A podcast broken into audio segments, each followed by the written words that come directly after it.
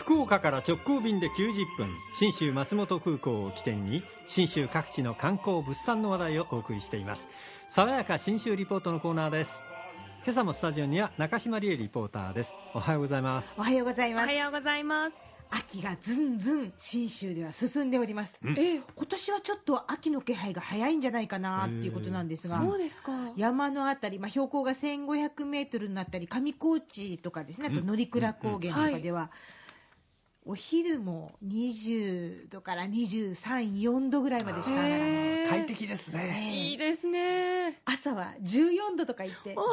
房入れたところも出てるみたいな勢いなんですよね。でこの秋の時期はお山が楽しい時期でもあります、その中で今回ピックアップしたいのは上高地に入るとすぐ姿が目に入る焼岳というはいはい火山です、はいマンドさん何度もご覧になってますが、なかなか立派なお山ですよね、はい、で下の方には大正池が。そうなんですね。この大正池というお焼けをあのお池はこの焼岳が大正時代に噴火したことで出来上がったんですよね。大正時代なんですか？そうなんです。結構最近ですよね。その後昭和もですね、あの噴火して、そのずっと泥が流れていって、あの池というよりも幅広い川みたいな形にまた姿を変えさせたという、はあ。すっごいパワフルなお山なんです。で今もてっぺんから少し蒸気がふわーっと上がってるんですよ。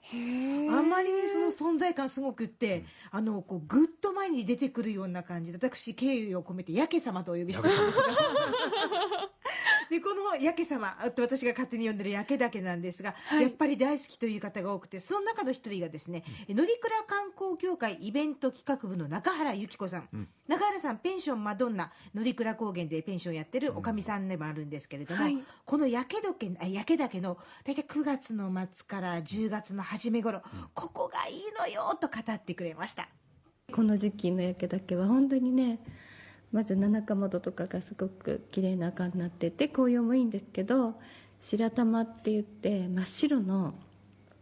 ブルーベリーの白。白板みたいななんかいっぱいになっててでそれ食べるとねメンソレータムってご存知ですか？あれみたいなね発火とでもそんなになんて言うんでしょう。きつくはないんだけどスーッとする不思議な玉の実があるんです。それと黒豆の木っていうのがあってそれにブルーベリーそっくり。ええそういう山の幸を味わえるわけですね。あのもうやっぱ見ていくだけでも、あこういうものがあるんだっていうのってやっぱガイドついてもらわないと私たちには分かんないんで。食べていいいいもんかわ悪いもんかも分かりませんしね、見た目もこれ一体何の実だろうねうん。なんて言ってみんなでワイワイ言いますからね、毎年あの宿泊のお客様とこの焼け岳登山ツアーっていうのを組んでお出かけになってるそうなんですよあーそれいいですね。でこの焼け岳登山ツアー楽しそうなんですが中原さんさらにこんなお話を聞かせてくれましたこの焼け岳行きのツアーは全山床暖房っていうんです。全山床暖房山全部が床暖房なんですね。それくらいこう岩とか触るとあったかいんですよ。っていうのは活火山でなんて言うんでしょう。中にマグマがマグマか水蒸気がわーっているんだと思うんですね。でそれがとところどころピューピューピューピュー吹いてるんですけどだから日によっては硫黄の匂いがすごいきつくてっていう時もあるんですけどもう生きてる山でお邪魔しますっていう気持ちでねもうすごいなんかすっごい力のある山がどうぞどうぞちゃんと入ってこいよみたいに受け入れてくれてて一部プープー吹いててそこに上がらせてもらって座るとあったかい。お尻の下の岩があったかいんです。うん本当にね岩が寒い日に行っても岩はあったかいんです。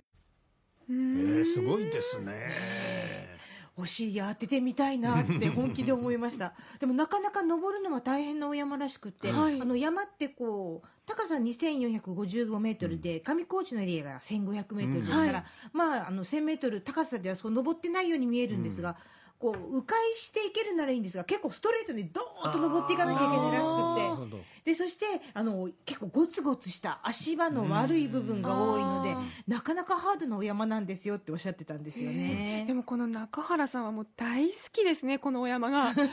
るでしょううん声だけで伝わってきます。どんな表情で喋られてるか。そうなんですよ。もともとね、